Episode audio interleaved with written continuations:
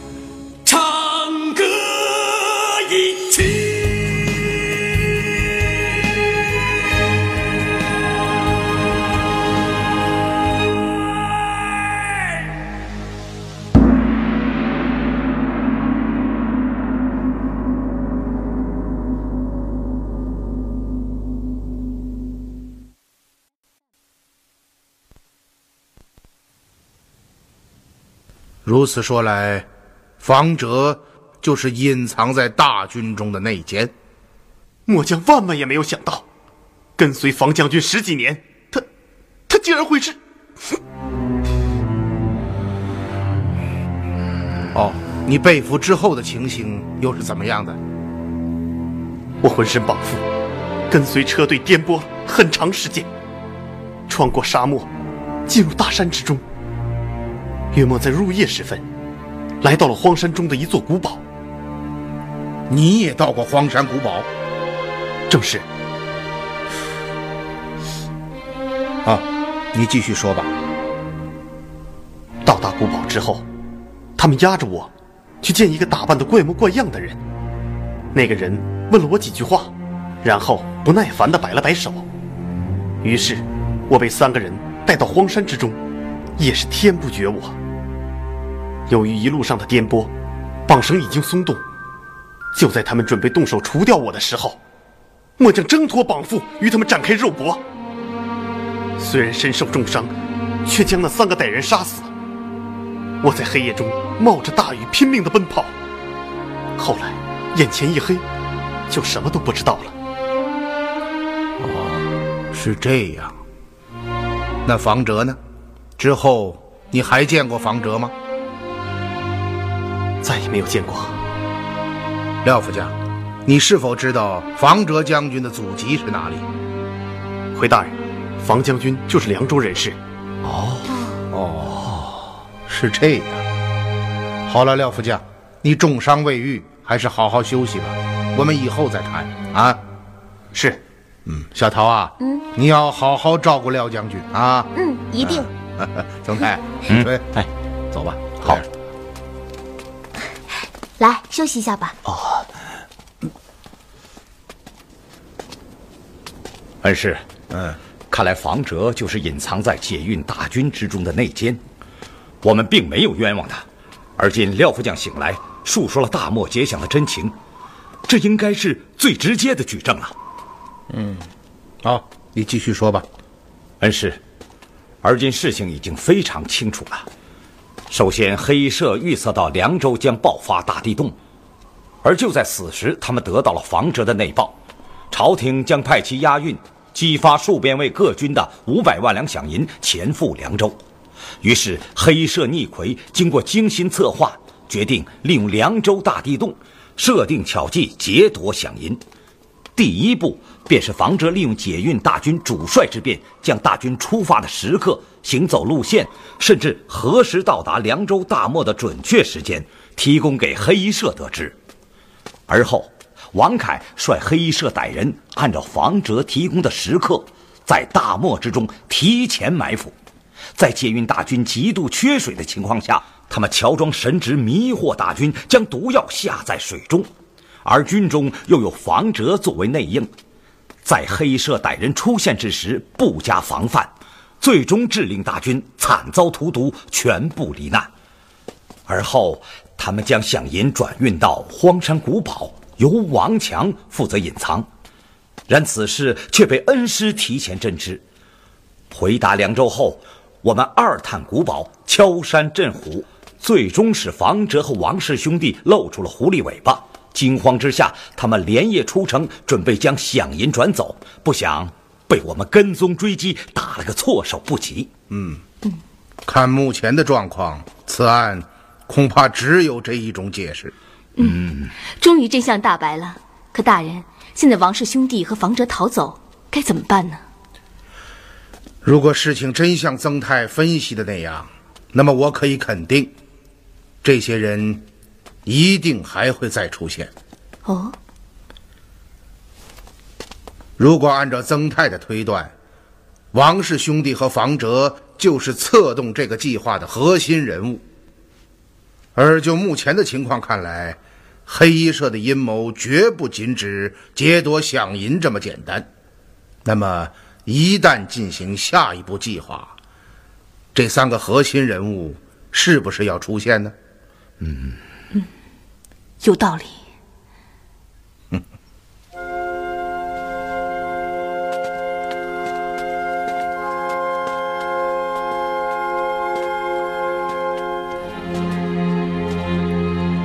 恩师，您在想什么？想到了一些别的事情。哦，连日奔波，你也辛苦了，快回去休息吧。啊，哎，就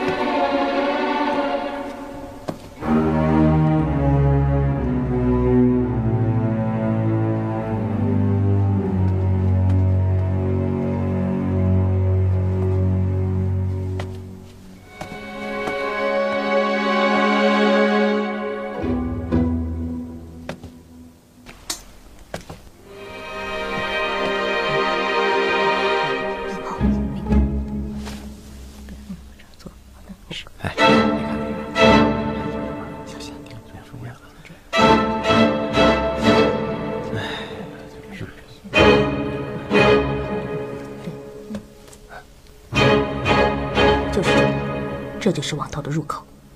打开。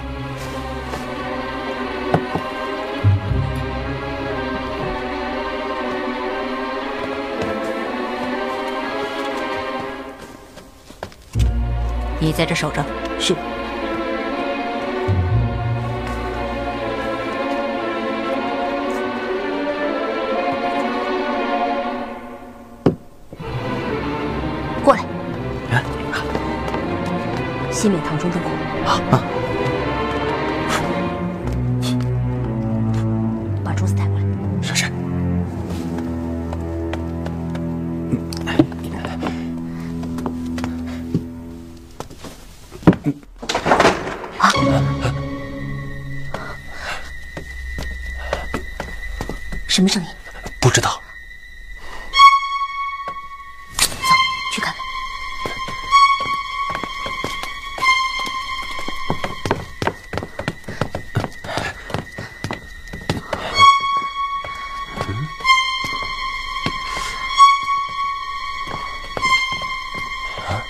窗户，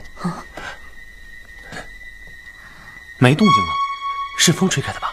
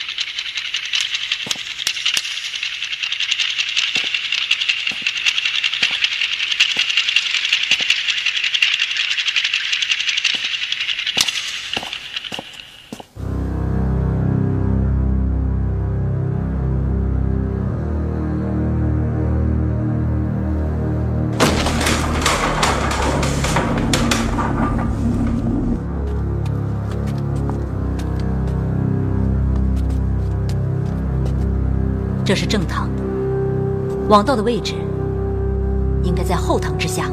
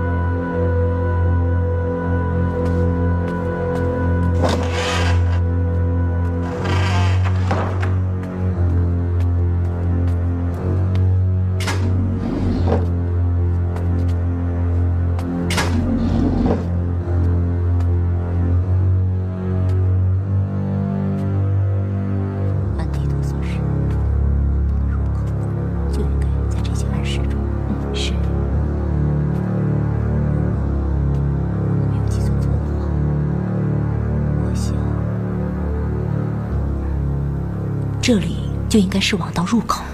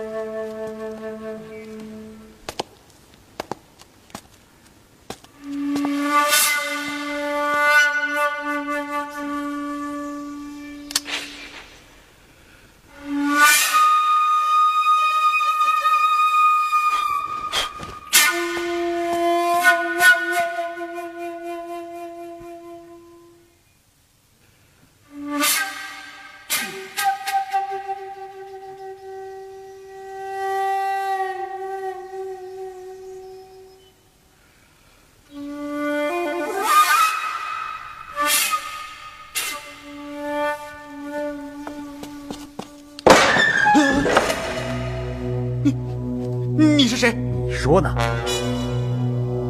你们为什么不肯放过我？少说废话，拿命吧！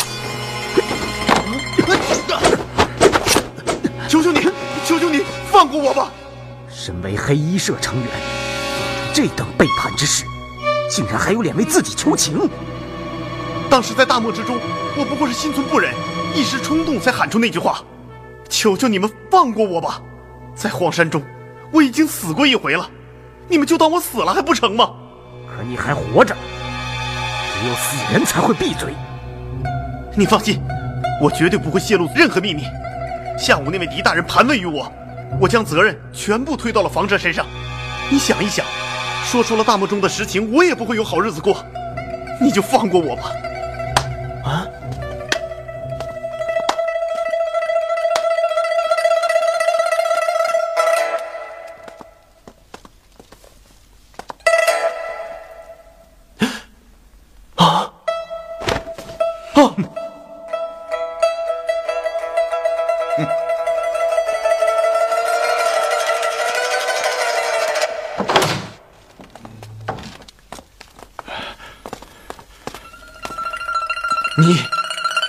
是内奸？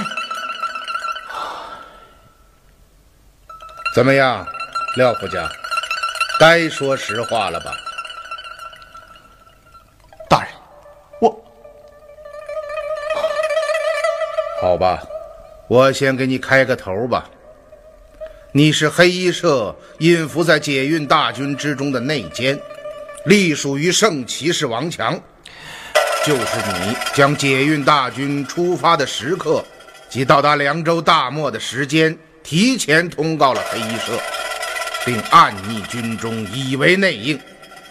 你故意将为大军储备饮水的后军放在了队伍的最前面。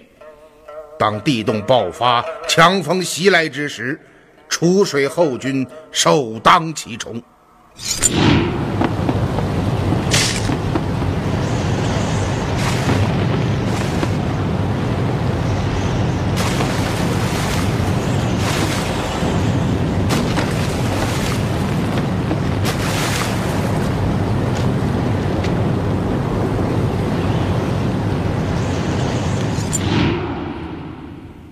我说的不错吧？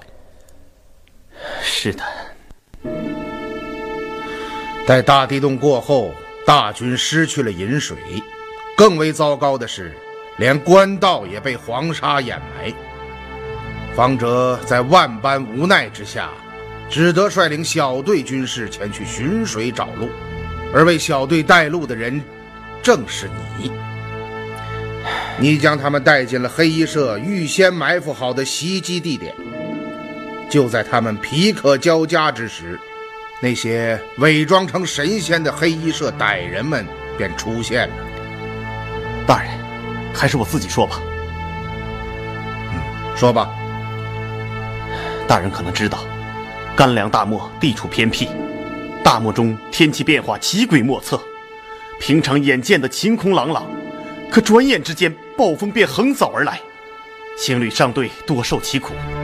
如果再遇到大地洞，那旋风沙暴更是多得不计其数。是的，我知道。本来大漠结想的计划是这样的：首先由我在大军使用的罗盘和地图上做下手脚，将大军带入沙漠深处的大风口爆沙梁。那里不要说地洞之时，就是平素一天便要爆发三四次大旋风。之所以这样做，就是为了使大军失去饮水，待大军失水后，再由我将他们引到黑衣社预先埋伏的地点——彩虹峡谷。镇卫圣骑士早已率人在那里等候。开始，一切都很顺利，可暴风过后，房将军却令大军原地驻扎。他率小队前去寻路找水，我劝说他率大军同行，可他却执意不肯。我无奈之下，只得领着房将军和找水小队。进入彩虹峡谷。当黑衣圣使出现的时候，房将军非常紧张。什么阴阵？好家伙！将军，如果真的是黑衣天王，抵抗也是没有用的。嗯，不如尽管启动。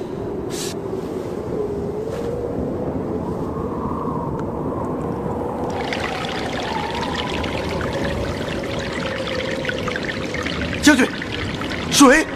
啊！黑衣天王是来救我们的，弟兄们，快去喝水！藏在水里的毒药名叫欢乐笑，是黑衣社经过多年研制而成的奇毒，它无色无味，难以辨别。人服用之后极其兴奋，狂呼高唱，不能自己。然而，一旦停下来，药毒便侵入肌理，致人死命。当时，那里的情形我是亲眼见到的，军士们不到半个时辰，便力竭吐血而亡，其状真是惨不忍睹啊！为了一个歹毒的计划，为了一己之私，为了你们不可告人的目的，竟置数千生命于不顾。我真的不知道该说些什么。当时我亲眼看着众军喝下毒水之后，我的心里，我的心里，一失足成千古恨呐、当时你良心发现，提醒房哲水中有毒，然而房哲还没有反应过来，便被身旁的黑衣社歹徒刺伤，而你，自然就成为了黑衣社的叛徒。大人，这些你怎么知道的？推断。推断。好了，你继续说吧。眼见众军喝下水后并无异状，方将军渐渐失去了戒心。想不到我们身陷绝境，竟峰回路转，蒙神旨搭救，真可说得上是天道浩然，神迹昭彰啊！是啊，走，看看去。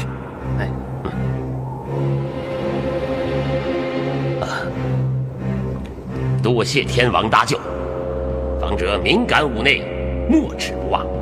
待到达凉州之后，末将要拒表朝廷，为黑衣天王树碑立庙，光大神德。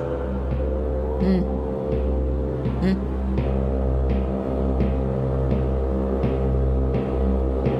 喝水吧。方将军，水里有毒！方将军，是我害了你。不方将军，嗯，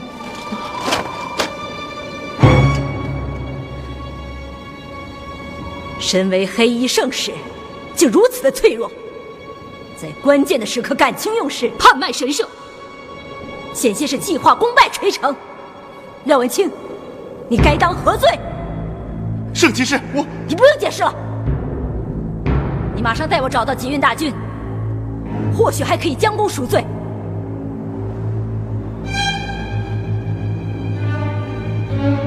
是。朕为圣骑士，命我带路，找到了在沙漠中驻扎的大军。我谎称已找到了通关路径和饮水，方将军就在前面等候。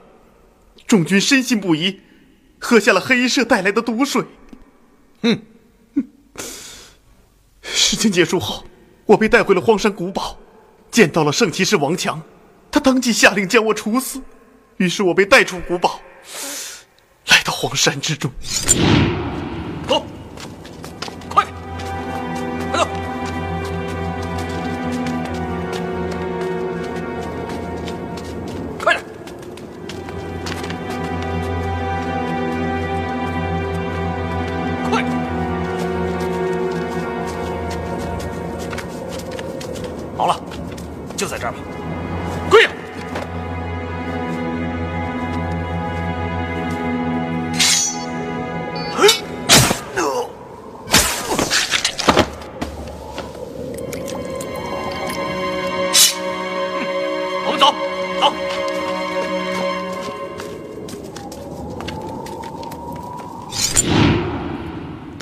生死攸关，我赌那个行刑的黑衣圣使会刺我的心脏，于是我提前侧身，就这样救了自己一命。嗯是这样，恩师又被您说中了，访者果然是冤枉的。嗯那么后来呢？后来山中下起了大雨，我挣扎着在雨中奔跑，不久便失去了知觉，这才有了您在峡谷中将我救起的那一幕。你刚刚说起大漠结响的首领，叫镇卫圣骑士，正是，她是黑衣社八位圣骑士之一，是个女子。是的，大人可能有所不知，黑衣社的八位圣骑士，除王强一人之外，其余七人都是女子。哦，他们平时以面具遮脸，不露形容。镇卫圣骑士的真面目，我也是第一次看到。那么黑衣天王是男是女啊？我从来没有见过黑衣天王，听社中人说，只有八位圣骑士才知道他的真实身份。哦，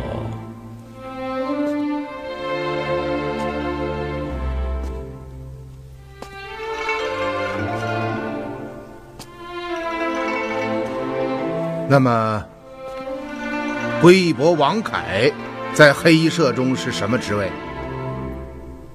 王凯，就是圣骑士王强的哥哥。王凯，从没听说过。大人，您是怎么知道我是黑衣社的成员？首先，你出现的地方非常可疑。我们是在距离荒山谷堡约三十里的峡谷之中救起你的，而这个地点距大军遇袭的大漠有二百多里。如果说你是在大漠里与结响的黑衣社歹人搏斗之后身负重伤逃出升天，那么你为什么不奔到凉州向官府报告，而是要穿过凉州城？到荒山中去呢？今天你苏醒之后对我说起，你在大漠中发现了黑衣社的阴谋，被内奸房哲抓捕之后，发送到古堡之中，这就更可疑了。首先，房哲将你抓住之后，为什么不逼迫你服下毒水，与三千解运大军一起死在沙漠中？却要多此一举地将你带到荒山古堡，再行灭口之举呢？不错，不错，这一点确实令人难以信服。第二，作为隐藏在大军之中的内奸房哲，在结响行动结束之后，为什么不随同黑衣社的歹人离开，却要假装身负重伤留在现场？如果说他留下是为了苏醒之后。编造一个黑衣天王劫夺响银的神奇故事，将案件引向冥冥之中，这还有情可原。然而房哲的行动路线却恰恰相反，在刺史府中，他明明已经醒来，却假意昏迷，几次三番暗中潜入你养伤的这个西厢房中。怎么？房将军曾到西厢房找我。当时，元芳和小桃认为他是刺客，我也曾一度这样认为。然而，随着我们跟踪王氏兄弟和房哲，在古堡中找到了响银；随着我们查抄归义伯府，搜查房哲的房间，我渐渐得出了一个结论。当初的推断是错误的，房哲并不是内奸。恩师，那么房哲为什么要几次三番潜入西厢房，又为什么逃出刺史府去找王氏兄弟？作为解运大军的主帅，丢失饷银，其责之大，不言而喻。就算是圣上宽恩，免去房哲的死罪。他也要锒铛入狱，永世不见天日。因此，他不是不想醒，而是不敢醒啊！不敢醒。是啊，一旦他苏醒，便会立刻被押回神都，交三法司处置，他就再也没有争辩的机会。我想，当时房哲的想法是能拖一天是一天。只要他还在重伤昏迷之中，朝廷便不至将其押回神都，交付三司。然而，当我到来之后，他在假意昏迷中，听到我们在荒山中救了一个重伤的军官时，一切都改变了。他夜探西厢房，想看一看这个军官是不是出卖他的廖文清。果然，这一点得到了证实。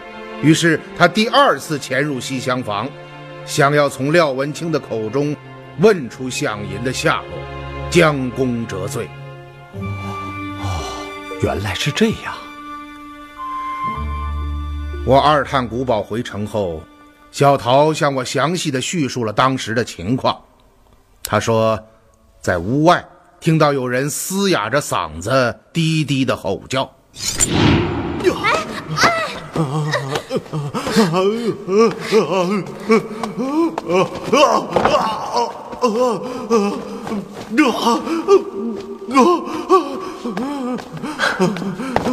起来！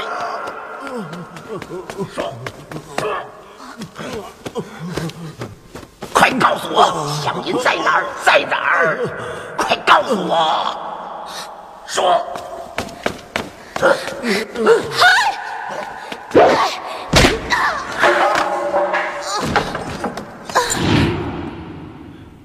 这就是所谓刺杀廖文清的真实情况。是这样，嗯当房哲发现我们已经开始怀疑他时，他便连夜逃出刺史府，去找他的好朋友王凯。王凯是房哲的好朋友。嗯目前这二人失踪，我们并没有真凭实据，只能做出唯一合理性的推断。方哲是凉州人，王凯也是世居凉州，因此他们很有可能是旧时相识。嗯有道理。那么，他找王凯的目的又是什么呢？当然是为了请王凯帮忙夺回响银。您的意思是，王凯也不是黑衣社的成员？这一点目前还不能肯定。即使王凯是黑衣社的成员，方哲也并不知道，否则他绝不会前去找他商议对策。嗯，今晨我们搜查方哲在归义伯府的房间，发现那里边空空如也。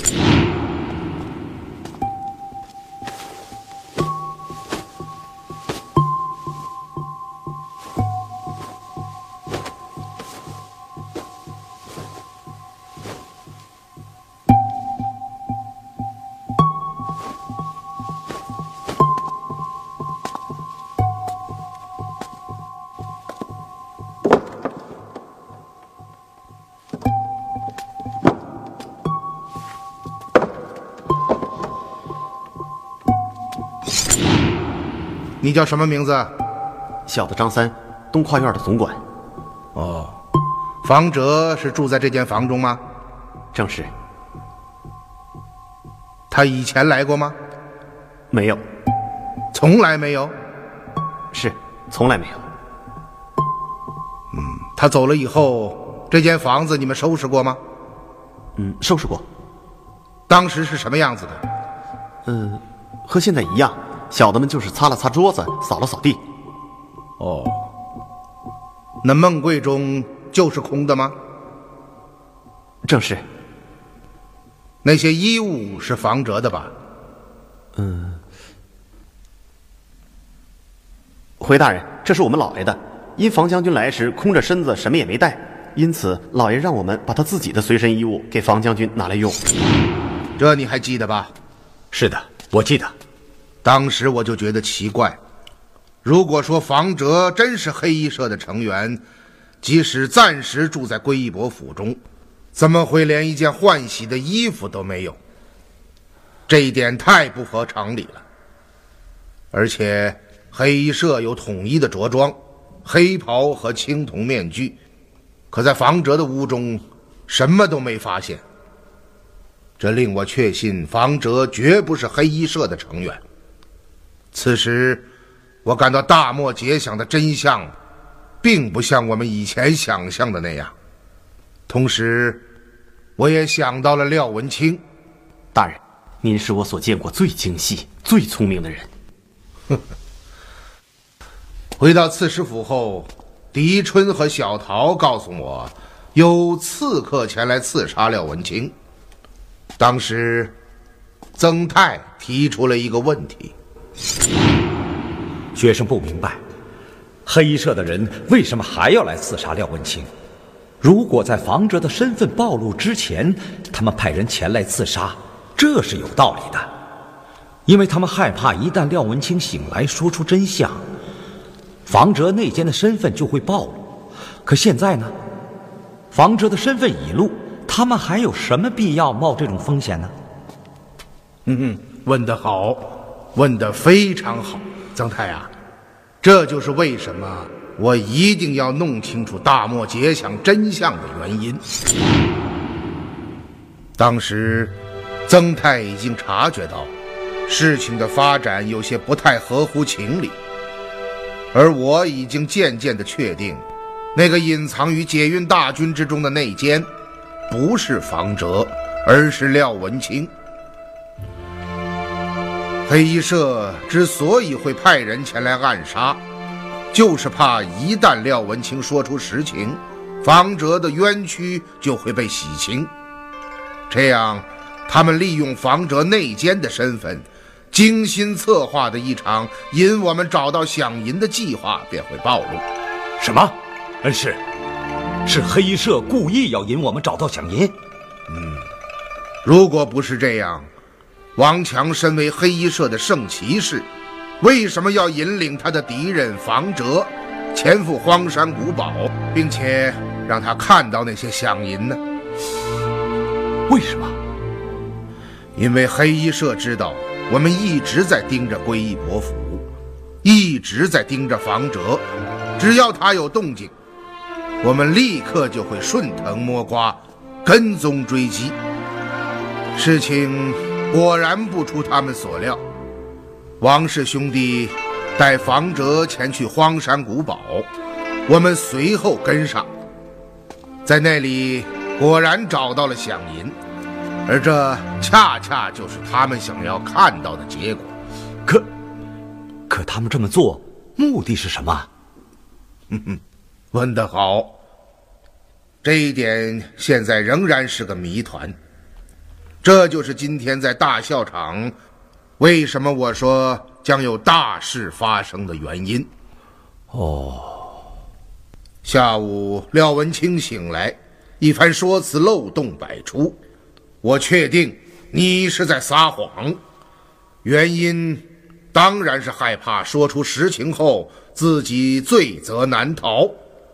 于是入夜之后，我暗命狄春假扮刺客，巧使诈术，终于逼得你自己说出了真情。真是防不胜防啊！我以为自己的一番说辞已经天衣无缝，谁料想，哼，大人，廖文清两世为人，深知自己罪孽深重，只求速死。你出卖了自己的同袍，令三千大军横死大漠，换来的是什么？是一场杀身之祸。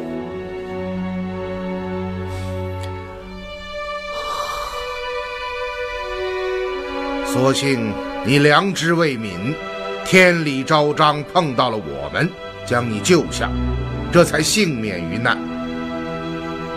你活下来了，可你想到过没有？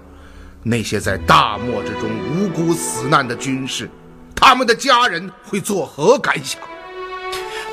大人，求求您别再说了，我我 好了，而今你重伤初愈，还是好好休息吧。廖文清，我只告诉你一句话：亡羊补牢，为时未晚。你再好好想一想，也许我们今日的谈话，你还漏掉了什么细节。也许对我来说，那才是最重要的。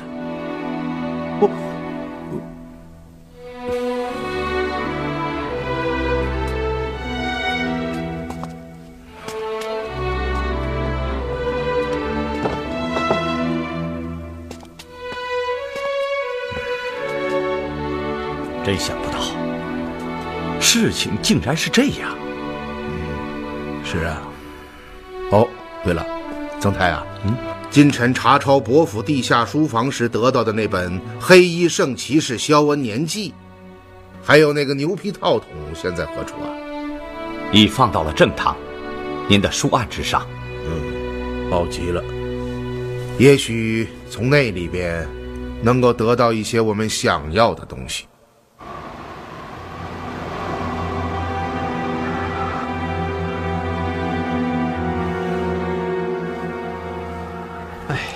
黑衣圣使怎么还不来啊？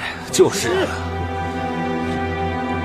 哎，醒醒，啊，别在这儿睡啊！啊，哎呦，哎呀，哎哎哎哎，老三，老三，哎呀，我老三，老三，老三，肚子疼死我了！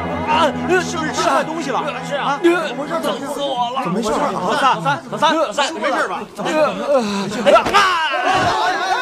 老三，老三，老三，老三，老三，老三，这怎么了？这是？哎，哎呦，快快快！这是什么？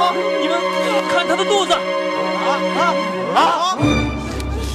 这是这这怎么回事啊？你看你看，哎。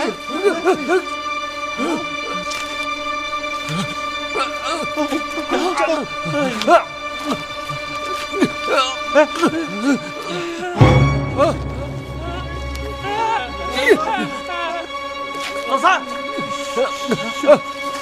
老三，老三，老三，怎么了？怎么了？